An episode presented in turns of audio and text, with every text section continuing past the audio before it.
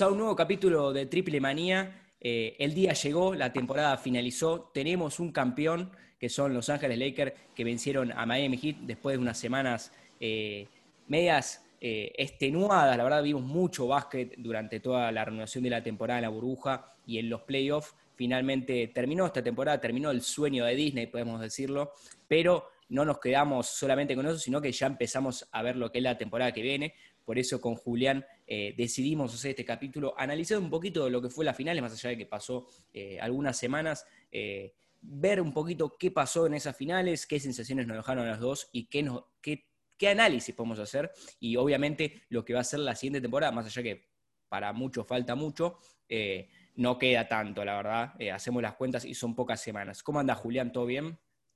Todo bien, Facu, buen día para vos y para todos los que nos escuchan. Sí, eh, una, obviamente, una vez que termina una temporada, termina hace nueve días, eh, pero ya estamos pensando en la siguiente porque eh, al ser tiempos distintos por todo esto de, la pandemia, se reestructura todo, digamos, no solo la NBA, sino también lo que tiene que ver con los Juegos Olímpicos, que lo hemos charlado, porque hay que ver cuándo empiezan y, si los, y si los jugadores pueden ir a los Juegos Olímpicos. El caso más cercano que vemos es Campaso, ¿no? Pero no me quiero ir por, las ramas, pero eh, coincido con lo que decimos, ya estamos viendo lo, que viene para la próxima temporada. Bueno, primero vamos con las finales, si te parece, Julián. Un poquito las sensaciones que a mí me dejaban era como que durante la, serie fue cambiando el ánimo. Eh, al principio, yo te lo decía, eh, Los Ángeles Lakers pasaban por encima mentalmente a, a, Miami. Después, con las lesiones, dije, ya está, serie liquidada. Nos encontramos con una victoria de Miami, motivados, sin sus figuras, eh, sin Dragic y sin Adebayo, parecía que podían dar pelea y después se cayeron de vuelta. No sé, a ver, es común, sí es común que pase esos cambios de ánimos, pero las sensaciones fueron cambiando durante la serie, no fue siempre la misma. Sí, sí, bueno, coincido con lo que decís. Creo que en esto también coincidimos los dos, que el favorito obviamente era Los Ángeles Lakers, eh, pero a mí me da la sensación de que a este equipo de Miami le tenés que pegar varias veces para matarlo. Te cuesta mucho. No, no, no, creo que haya un equipo hoy en la NBA que le pueda, le pueda barrer una serie. Ni los mismos Lakers que terminaron saliendo campeones. Ponete a pensar esto. Eh, sin el jugador que había anotado más puntos en estos playoffs, Dragic 21. Adebayo, en un 50-60% de sus posibilidades, te diría, eh, perdiéndose cuatro partidos de la serie. Y así todo, Miami logró ganarle dos partidos. Quizás le podría haber ganado otro, eh, pero bueno, esto es lo que decía un poco de Miami, que es el espíritu que tiene la franquicia desde hace muchos años, que, lo encabeza Pat Riley. Eh, pero sí, fue cambiando los ánimos de la serie. Yo imaginaba que en algún momento Miami se iba a caer por el hecho de, eh, de ponerme la piel de los jugadores, perder a, las dos máximas figuras junto con Jimmy Butler, es un, es, es un choque psicológico, ¿no? Cuesta tanto llegar y tenemos la mala suerte de perder a dos de los tres mejores jugadores. Bueno, también Jimmy Butler en el primer partido se guinzó el tobillo, tuvo un leve 15. Eh, por, ese, por ese lado imaginaba que Miami se podía caer psicológicamente, eh, pero igual aguantó bien la embestida eh, y los Lakers me parece que si a Miami lo tenés que pegar varias veces, a los Lakers no sé cómo hay que hacer para matarlos. Bueno, primero con Los Ángeles Lakers, la verdad que haciendo un análisis de lo que fue la temporada, no sé si fue perfecta miramos los números eh, antes de, Disney, antes de, la burbuja, y venían bien, venían con un récord eh, muy bueno, creo que eran el segundo mejor récord, primero estaba Milwaukee y después venían los Ángeles Lakers, más allá de que estaban cada uno en su primera eh, posición de la conferencia. llegan a la, burbuja y nosotros justamente en este capítulo de Triple Manía decíamos, se van a cuidar en estos ocho partidos de temporada regular. Ganaron un partidazo a Los Ángeles Clippers en el primer partido de la renovación. Después, medio que se cayeron, no sabíamos, decíamos, bueno, se están cuidando. Llegan los playoffs, se cruzan, creo que me parece que para mí fue de los caminos más difíciles de LeBron en la NBA, en un playoff. Portland, eh, Houston, Denver, Miami, no fueron equipos eh, simplemente que iban a ver qué pasaba. Sí, o sea, eran candidatos para mí los equipos que se cruzaron y los pasaron como si nada. Eh, no llegaron a barrer un 4 0, pero estuvieron al límite. LeBron con un nivel tremendo y Anthony Davis al mismo nivel, me animo a decir. Creo que eh, no es solamente LeBron, sino también es Anthony Davis, la figura clave para que los Ángeles Lakers se lleven este, este campeonato.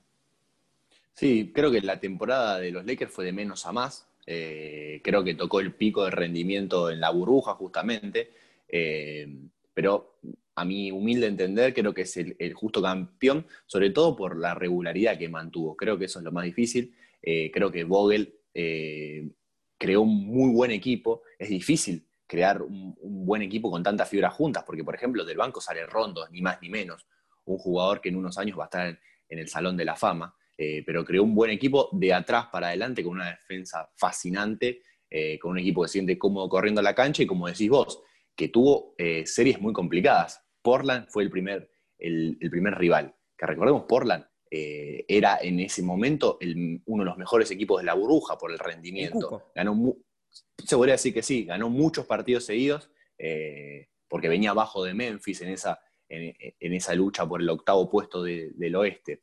Después, Houston, con su small ball y lo mucho que hablamos, lo complicado que es enfrentar eh, a un equipo así, lo sacó directamente de la cancha. Houston pudo ganar un partido, pero el resto de los cuatro partidos directamente lo sacó de la cancha, no le dio ni una opción. Eh, lo mismo Denver, que Denver venía a levantar 2-1-3 eh, a Utah y a Los Ángeles Clippers, que es el primer equipo de la historia que lo hace, y, también le ganó con mucha autoridad y la final lo mismo. Por eso creo que no hay, no hay, no nada, ningún matiz para no, ponerlos como, como el principal candidato y que está bien que hayan salido campeones. No, eso no, hay ninguna duda. Y, uno, y algo que me, puse a pensar cuando terminó la temporada fue decir, ¿le queda por exprimir más este equipo? Y yo digo, sí. Porque vos decís, está bien, Anthony Davis y LeBron jugaron un enorme nivel.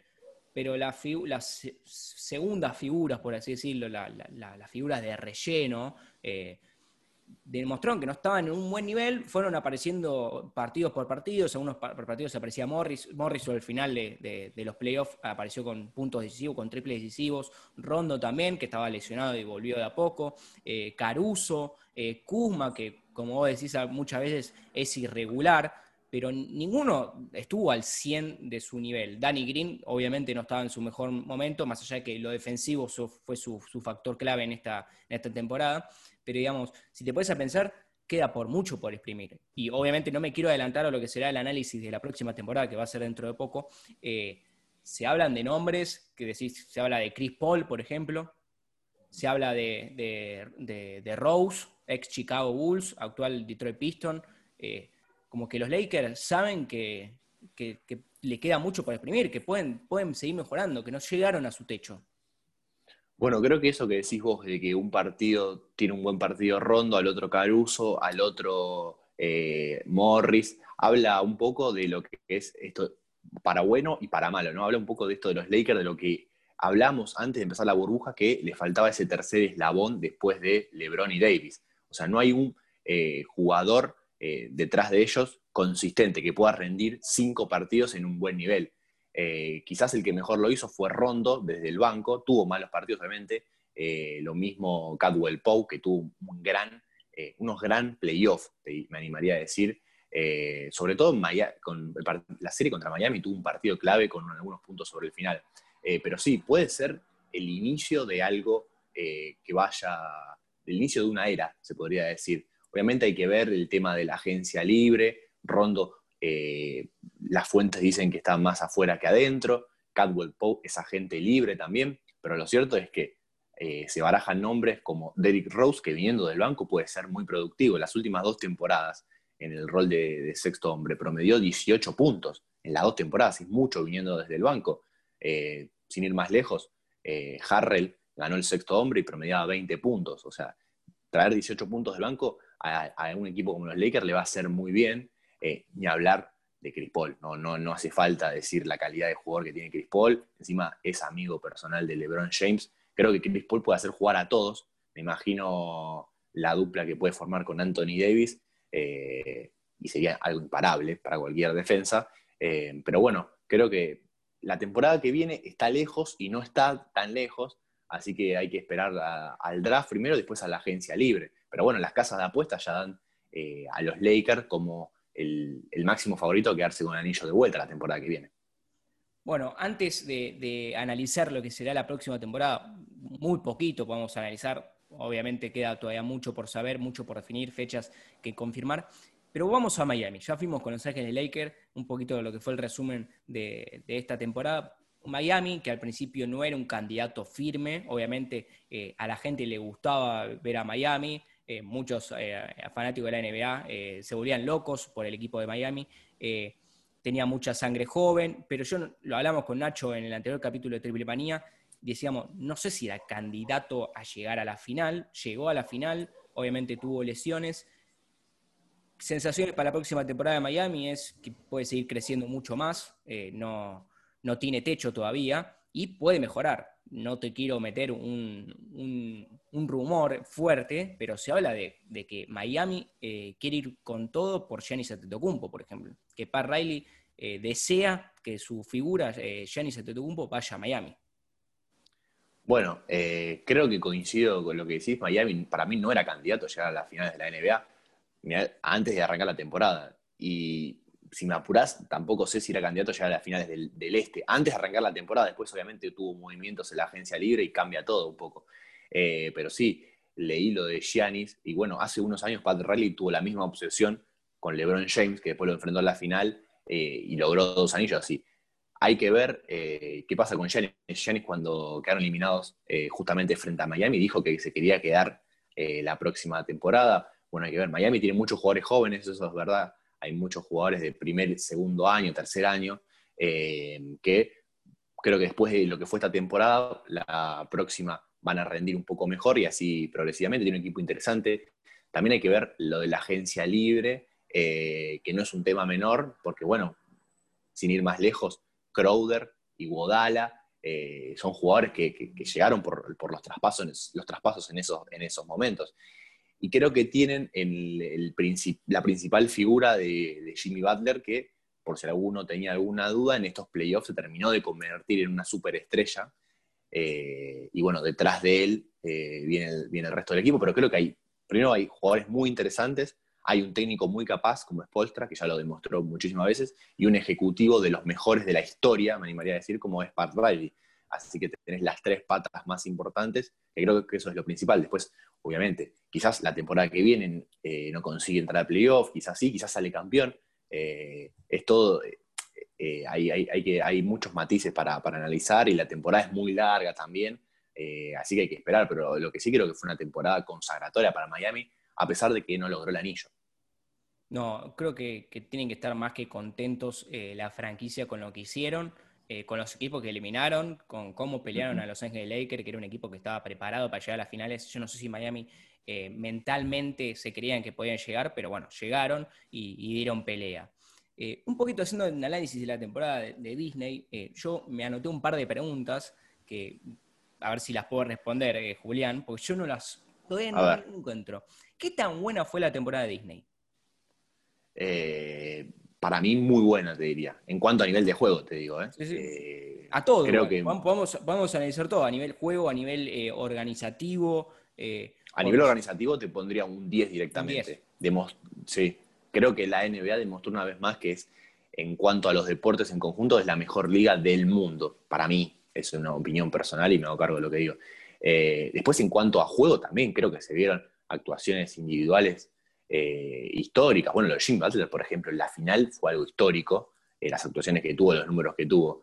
Eh, pero después hubo series de, muy alto rendimiento, ya desde la primera ronda. el primero que se me viene a la cabeza es la serie de Utah-Denver, por ejemplo, que fue a siete partidos, que iba Utah ganando 3 a 1.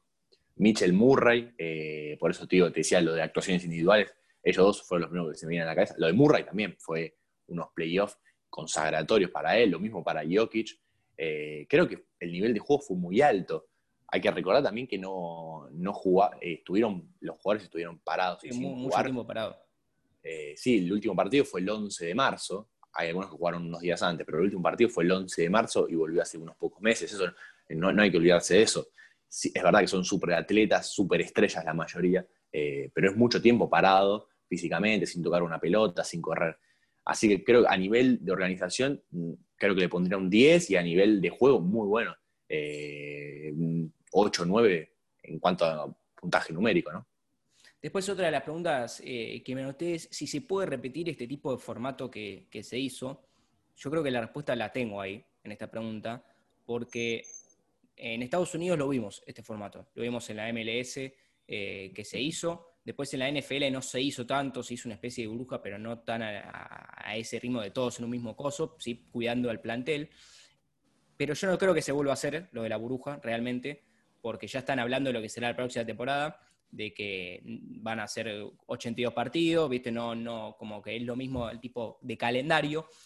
Eh, pero queda claro que este tipo de formato sirve, obviamente cumpliendo eh, a rajatabla eh, los protocolos. Creo que la NBA demostró que no es para decir se, está cuidando el protocolo y no se hace. Fueron muy rigurosos, vimos muchos casos de jugadores que no cumplieron con, la burbuja y fueron sancionados, tuvieron que cumplir la cuarentena, con una de sus máximas figuras, con Sion Williamson, por ejemplo, que tuvo que cumplir de 8 a 10 días de, aislamiento cuando volvió. creo que sirvió, la burbuja sirvió, o sea, cumplió su función. Creo que sí, creo que la burbuja es efectiva, pero no redituable. Es efectiva porque lo demostraron que tuvieron un montón de días con cero casos, eh, pero no es redituable por el hecho de que la NBA, muchos de sus ingresos dependen de, eh, primero, la televisación, que la televisación fue muy baja, eso hay que tenerlo en cuenta, y, lo segundo es de, las entradas. Eh, la realidad, los estadios de la NBA no, te digo que todos, pero muchos, eh, la mayoría de los partidos están a un 80-85% y un poco más también de su capacidad total. Eh, los ingresos, y lo dijo Adam Silver, que dependen, dependen mucho de la, gente que, va y paga la entrada para ver al equipo y de los que sacan el abono durante toda la temporada, porque hay muchos de esos casos. por eso él hace unas semanas dio una entrevista, habló y dijo que su principal eh, objetivo es que la temporada que viene eh, sea normal de 82 partidos, recordemos que esta no tuvo 82 partidos, y que sea con público, obviamente por el hecho de, hablando monetariamente. Bueno, eh, otra de las cosas que dijo Adam Silver fue como que era la veía inviable que vuelvan con vacuna, que lo que tenían que hacer era el tipo de, testeos, a ver cómo hacían para que los públicos estén presentes. Algo que se está haciendo en la NFL, por ejemplo, algo que se está haciendo ya Europa con el fútbol, que vuelven de a poco, con obviamente con una capacidad eh, reducida, pero hay espectadores. Entonces, ahí la NBA va, a meter presión y yo creo que, es casi un hecho que los fanáticos van a estar eh, en el público. El tema es que son eh, ambientes cerrados también. Sí. Sí, sí, eso no. Eso le juega un poco contra, me parece. Porque nosotros, ahí me, surgió ahora, eh, por ejemplo, no, no, lo tenía preparado, por ejemplo. Eh, la NFL, eh, el fútbol americano en Estados Unidos, juega con público, pero son todos ambientes abiertos. Y la NBA son ambientes cerrados. Hay que ver ahí, obviamente, yo creo igual, a ver, ahí hacemos una pausa y decimos, va a haber mucha presión de la NBA para que haya público. Pero eso creo que es la única tipo de, de problema que puede tener la NBA con que haya público. Sí, bueno, y en el fútbol también. El primer ejemplo que se me viene a la cabeza es Francia, eh, que obviamente los estadios están a un 30%, un poco menos, pero también es al aire libre, la NBA es techado. Eh, quizás vuelven con un porcentaje más reducido y con más espacio entre las personas. Eh, igual no es lo aconsejable, pero yo creo que va, va, va a volver de esa manera porque la NBA necesita que vaya la gente a la cancha, necesita que la gente pague una entrada, pague su abono, lo, necesita como el agua, ¿no? No creo que, veo casi imposible que, se repita esta temporada en la burbuja. Otra de las preguntas eh, que me gustaba hacerme en la previa fue, ¿se viene una, mejorada, una temporada mejor? Por ejemplo, porque hago el análisis y digo, Brooklyn Nets, Golden State vuelven recuperados, algo que no estuvieron en este, en este en esta temporada, con Kevin Durant, Kyrie Irving, Clay Thompson, eh, Curry, cuatro jugadores de los mejores, me animo a decir que están entre los 10 mejores jugadores de la NBA eh, en su mejor nivel, eh, dos candidatos claramente al título, me animo a decir, uno en la conferencia este y otro en el oeste.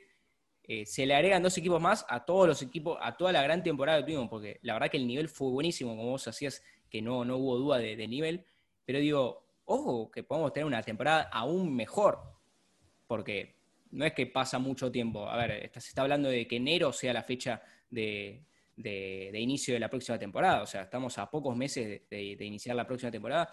Y tenemos dos nuevos equipos, eh, eh, jugadores más descansados, recuperando su lesión, se puede ser una gran temporada la que viene. Sí, yo creo que sí. Bueno, y los dos primeros ejemplos que se vienen a la cabeza son los mismos que vos, Golden State y Brooklyn. Eh, Golden State por el hecho ya sabido de todos y por la dinastía que obtuvo hace unos años. Incluso ya las casas de apuestas lo dan como el tercer candidato a quedarse con el anillo la temporada que viene. ¿Y quiénes son los otros dos? A ver los dos primeros son de Los Ángeles. El primero es Los Ángeles Lakers y el segundo Los Ángeles Clippers.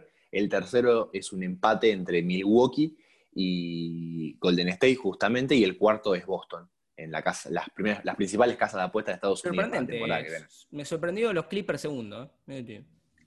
Eh, a mí también, sí. No, a ver, ¿quién, era la casa de apuestas? Era de Los Ángeles, ¿no? Me parece. no, trascendió en una nota, no, no, no, no decía eh, cuáles eran específicamente, sino decía que eran las principales casas de apuestas de, Estados Unidos. Eh, bueno, después vamos a hablar obviamente de lo de los Clippers, porque no, sabemos qué, cuál va a ser el roster para la temporada que viene.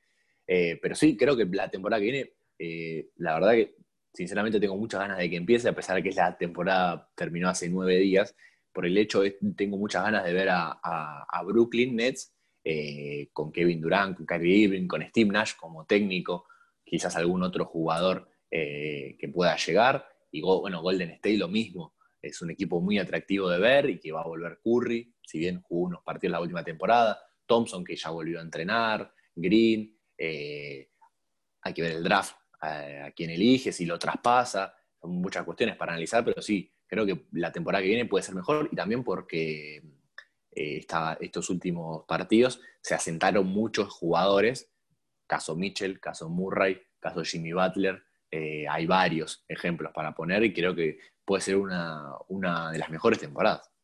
Bueno, hay, fechas confirmadas, podemos decirlo. Eh, el draft tiene una fecha estimada, casi confirmada, que es el 18 de noviembre, salvo que pase alguna catástrofe de casos eh, de coronavirus en el país, pero es la fecha confirmada es el 18 de noviembre.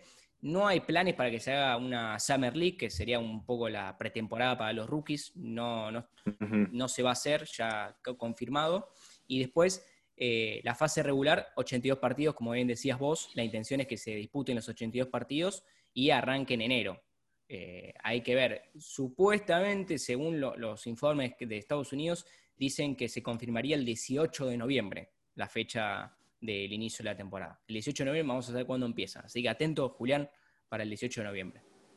Eh, estoy esperando, ya estoy sacando la fecha porque eh, falta menos de un mes, así que para ese día sí, pero yo leí que la idea de Adam Silver es volver a fines de enero, 18 eh, de enero, como principal fecha. y bueno, y después hay que ver también el tema, a mí que me, preocupa, no sé si me preocupa, pero me, da incertidumbre el tema de los Juegos Olímpicos. Eh, cómo, será, cómo será ese tema. Pero bueno, creo que lo primero que viene ahora es lo, del draft y después lo de la agencia libre a las semanas, que ahí también van a correr muchos nombres. Si bien no van a haber eh, en la agencia libre tantas estrellas como hubo la temporada pasada, eh, hay jugadores importantes y de renombre que incluso disputaron la final hace un par de días, que, están como agente libre y veremos a dónde, dónde quedan. Bueno, ahí está el principio. Es una agencia libre tranquila, vamos a decir. Sí, en teoría, porque después un movimiento te hace cambiar todo. Eh, se va Chris Paul eh, a Los Ángeles Lakers y empiezan a mover todo su, su roster y, y, cambias toda la agencia libre. O sea, también hay que tener, o sea, en teoría ahora todos dicen es tranquila la agencia libre. Pero ojo, porque te llega un jugador a decir me cambio de equipo, me voy por eh, Goran Dragic. Llega a decir me voy a otro equipo y te va cambiando un poco el panorama de todos los equipos también. Sí, obvio, es, como un movimiento puede cambiar lo es. Sí, es, un, como es una ficha ahí y se puede desarmar todo. Bueno, Goran Dragic creo que se va a quedar en Miami, pero si, si no, cualquiera de los 29 equipos restantes, eh, si bien es un jugador de 34 años, creo que lo demostró en playoff, cualquiera pagaría un buen contrato, aunque sea por un año por él, eh, y apostar a salir campeón. Bueno, uno de los dos equipos que más incógnita, podemos decir, que, hay para la próxima temporada son Los Ángeles Clippers y los Houston Rockets. Sí. Eh, son casos diferentes, me parece. Vamos primero con los Clippers, Julián, ¿te parece? Dale, dale. Los Ángeles Clippers que echaron al técnico. echaban a Doc River, le dijeron, terminada eh, después de tantos años eh, buenos. yo no sé si fueron malos. Obviamente, sacando esta temporada, me parece que lo de esta temporada fue un fracaso. Eh, fue un fracaso porque, porque eran candidatos a, por lo menos, a llegar a la final de la conferencia. Creo que, como te lo decía antes, en, otro programa, creo que lo de Doc River fue un ciclo cumplido. después de, tantas temporadas, ninguna logró el, ninguna pudo llegar a clasificar a finales de conferencia, eh, con equipos que estuvieron cerca y con equipos que tenían buenos, buenos jugadores eh, con experiencia. Eh, esta temporada creo que fue la gota que rebalsó el vaso, con, a mi entender, antes de arrancar la, temporada, tenía el mejor roster, el mejor equipo de la NBA en cuanto a nombre por nombre. Después en funcionamiento nunca fue un equipo directamente. Y bueno, terminó, lo más fácil obviamente es echar el técnico, eh, así que Doc Rivers igual ya consiguió trabajo, trabajo rápido y quedó Lu. Eh, que también es una decisión que me dejó bastante pensando. Más duda que certeza. Sí, sí, eh, personalmente sí, quizás apresuraron un poco, teniendo en cuenta que la temporada recién arranca el año que viene, está bien, no, no es tanto tiempo. Eh, pero no es fácil llevar a un equipo como Los Ángeles Clippers, que encima en las últimas semanas transcurrieron rumores de que no hay buena química y muchos jugadores molestos por los permisos, privilegios eh, que tiene la franquicia con Leonard.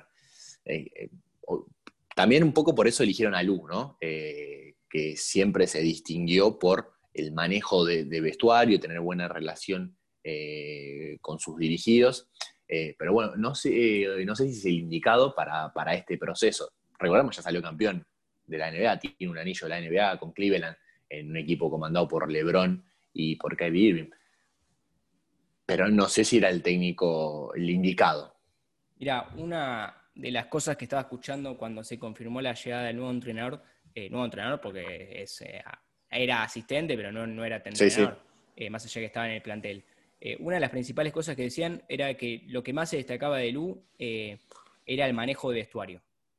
Eh, era, un, era un entrenador con poca pizarra, podemos decirlo, que no tenía una... Hay, técnicos que se, se destacan por, por, tener muchas jugadas, por ser muy tácticos, y otros jugadores, por, otros entrenadores por ser buenos en el vestuario. y creo que ahí Los Ángeles Clippers dijeron, vamos con este porque tenemos que manejar el vestuario no sé si va tanto por el juego, sino va más por el vestuario. Tienen dos figuras muy importantes, como Kawhi Leonard y Paul George, que pueden estar en conflicto. Muchos dicen, como estaba diciendo, que tenían ciertas prioridades. Eh, Leonard es un personaje medio particular, podemos decirlo. Eh, ya era en San Antonio, generó un poco de disputa con Popovich. Después se fue a, Toronto, más tranquilo, pero eh, tiene una personalidad de fuerte, podemos decirlo. Más allá de que sea medio callado, eh, mm. lidera vestuario, obviamente llegó, por, llegó a donde llegó por ser como es, digamos, ¿no? Pero creo que por eso se deciden por, por Tyron Lu, eh, para manejar el vestuario. Los jugadores lo tienen, las jugadas la van a tener. Creo que lo que le falta es ese ambiente de vestuario, mejorarlo a pleno. Y creo que Lu es ideal para eso. recordemos que al que algunos le saquen mérito, supo cambiar el ambiente del vestuario de Cleveland Cavaliers con la salida del entrenador de los Cleveland Cavaliers, que era eh, eh, David Platt, creo que era, eh, sí. Cleveland Cavaliers, estaba roto el vestuario. Estaban con LeBron James y se llevaban muy mal. Se da la salida del entrenador, llega Tyron Lu y cambia completamente el ánimo. Y llegan a donde llegaron y llegaron a remontar un 3-1 en las finales contra Golden State. Entonces, creo que se, se fija más por eso los Clippers. Bueno, David eh, venía a dirigir en Europa y es uno de los mejores entrenadores europeos, eh, ni más ni menos, y estaba haciendo su primera experiencia en la NBA. Pero sí creo que, como, como decís vos, eh, obviamente hicieron entrevista con varios entrenadores. Lu presentó su proyecto que tenía, tenía eso, el manejo de vestuario, desarrollar jugadores jóvenes eh, crear una, identidad que los fans se sientan representados con lo que ven eh, dentro de la cancha eh, y sobre todo tener una, identidad valiente, como tuvo hace algunas temporadas Los Ángeles Clippers, que el séptimo partido, por ejemplo, ¿no? por, citar un ejemplo, con Denver, ya se sentían derrotados, se sentían que no podían perder ese partido. Y Denver lo sacó de la cancha. El, segundo, tiempo de, el segundo tiempo de los Clippers en el séptimo partido fue vergonzoso que un equipo de la NBA juegue de esa manera. Eh, incluso el inicio del último cuarto también. Tuvieron, tuvieron que tirar 12 tiros al aro para meter uno. Un equipo de la NBA no se puede permitir eso, menos en, un playoff. Eh, los equipos obviamente no te perdonan y Denver lo hizo. Pero bueno, esa creo que fue alguna de las cosas de, de Tyron Lue que, llamaron la atención de los, del ejecutivo de, los Clippers y se terminó quedando con el puesto. Estaba entre él y Sam Castle eh, y terminaron, terminó quedándose él. No, lo del último partido me hiciste recordar de pesadillas. Sí, sí. El nivel de ese partido fue muy malo para Clippers. Creo que la peor imagen de Los Ángeles Clippers de los últimos años, me animo a decir. Eh, sí, sin duda. No sé si escuchaste un rumor en estos últimos días de un posible trade entre tres equipos. Lo estaba buscando recién, ¿eh? porque me acordé justo en el momento. No estás enterado. Tres equipos. Pues, quizás si me lo decís. Brooklyn Nets y Rockets. Buena combinación. No, no, pero ¿Quién está en el medio? No me imagino, no, lo escuché, no lo escuché, te soy sincero. Lo, vamos, a, lo vamos a hablar para el próximo capítulo, pero yo te digo los tres que están en, nombre. A ver. El primero es James Harden. Me imaginaba que venían por ahí, sí. Paul George. Paul George. Y el tercero lo dejamos para el próximo capítulo de Triple Manía. Me dejas esperando, ¿eh? Pero es un rumor. Bien. ¿Vamos a jugar con, esto? Dale. cambia, cambia todo lo que estamos hablando, cambia totalmente, creo. Y es lo que decíamos antes, lo de la agencia libre, mueves una ficha y deja de ser algo tranquilo y el más revuelto se vuelve. sería, una, sería una locura, podemos decirlo. Sí, sí, sí, sí, sí, sí, sí, sí, sí, directamente, sí, sí. Sería algo que rompa el mercado. James Harden en los Clippers sería y deberían jugar con, tres pelotas, deberían jugar, ¿no? O dos. Bueno, sí, sí, sí. esa famosa frase, ¿no? Y sí, pero bueno, James eh, requiere muchos tiros. Es un crack para mí, eh, es de los mejores jugadores de la historia, pero toma muchos lanzamientos. Hay, bueno, no, hay que compartir la bola con los. aprovechando, hablando de los Houston Rockets, que también se quedó sin, entrenador. Eh, sin, sin general manager y sin entrenador. Eh, con nuevos cambios, con más dudas que certezas también. Eh, ahora sí me animo a decir que, fue una temporada buena los Houston Rockets.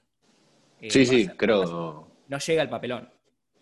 No, no, no, creo que fue una temporada buena donde logró imponer su idea de juego, que es distinta a la de los 29 equipos restantes. y así todo terminó en, una final, en unas semifinales de conferencia, perdón, frente al campeón pasando una serie durísima como fue contra Oklahoma City, que lo llevó a siete partidos y se definió en las últimas dos pelotas.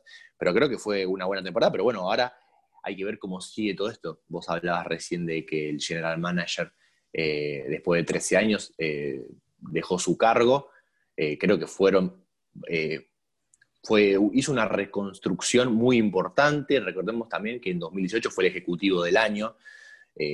una reconstrucción que empieza eh, dejando de lado en su proyecto a Tracy McGrady, apenas, ni más ni menos en el 2009. Y bueno, después tiene el traspaso de James Harden, de Chris Paul, eh, y este nuevo small ball que planteó Westbrook. El, lo último que hizo eh, fue quedarse sin internos. No sé si quedarse sin internos, porque hay algunos que tienen banco, pero no, utilizarlos. contratar un técnico justamente para esa idea de juego. Y creo que mal, mal no le fue porque en sus años llegó a una final de conferencia después de 18 temporadas, estuvo un partido de ganar la serie a Golden State Warriors del 2018, y creo que esta temporada no fue mala, no fue la mejor, pero no fue mala. Creo que, sus años en, Houston fueron muy buenos y hay que ver cómo sigue todo esto. Qué técnico contratan, qué general manager eh, se queda con Houston, eh, si va a seguir con la misma idiosincrasia de juego, hay muchos factores para analizar. Bueno, uno de los principales entrenadores eh, para liderar los Houston Rockets es Jeff Van Gundy, conocido ya, estuvo desde la temporada 2003 hasta 2007, eh, un entrenador conocido. Me resulta raro que siga con este tipo método de los Houston. No me imagino a Jeff Van Gundy eh, jugando con todos hombres bajos, podemos decirlo.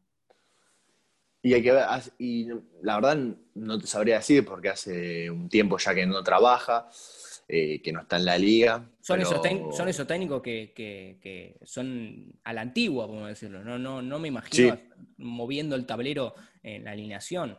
Eh, entonces ahí me entra la duda si el nuevo general manager, eh, Rafael Stone, va a hacer lo que hacía Daryl Morey esos 13 años.